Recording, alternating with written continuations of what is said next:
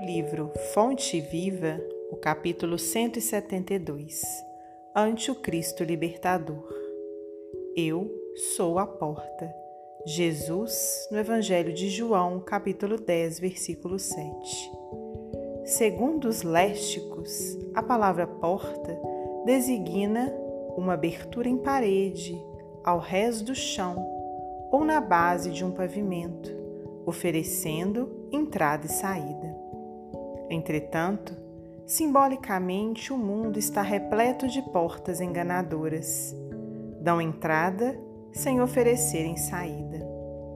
Algumas delas são avidamente disputadas pelos homens que, afoitos na conquista de posses efêmeras, não se acautelam contra os perigos que representam. Muitos batem à porta da riqueza moedada e, depois de acolhidos, acordam encarcerados nos tormentos da usura. Inúmeros forçam a passagem para a ilusão do poder humano e despertam detidos pelas garras do sofrimento.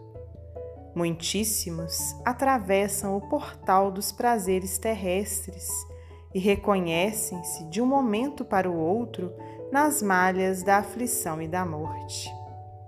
Muitos varam os umbrais da evidência pública, sequiosos de popularidade e influência, acabando emparedados nas masmorras do desespero.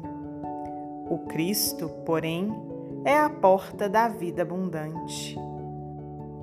Com ele, submetemo-nos aos desígnios do Pai Celestial e, nessa diretriz, aceitamos a existência como aprendizado e serviço em favor de nosso próprio crescimento para a imortalidade. Vê, pois, a que porta recorres na luta cotidiana, porque apenas por intermédio do ensinamento do Cristo alcançarás o caminho da verdadeira libertação. Emmanuel, psicografia de Francisco Cândido Xavier.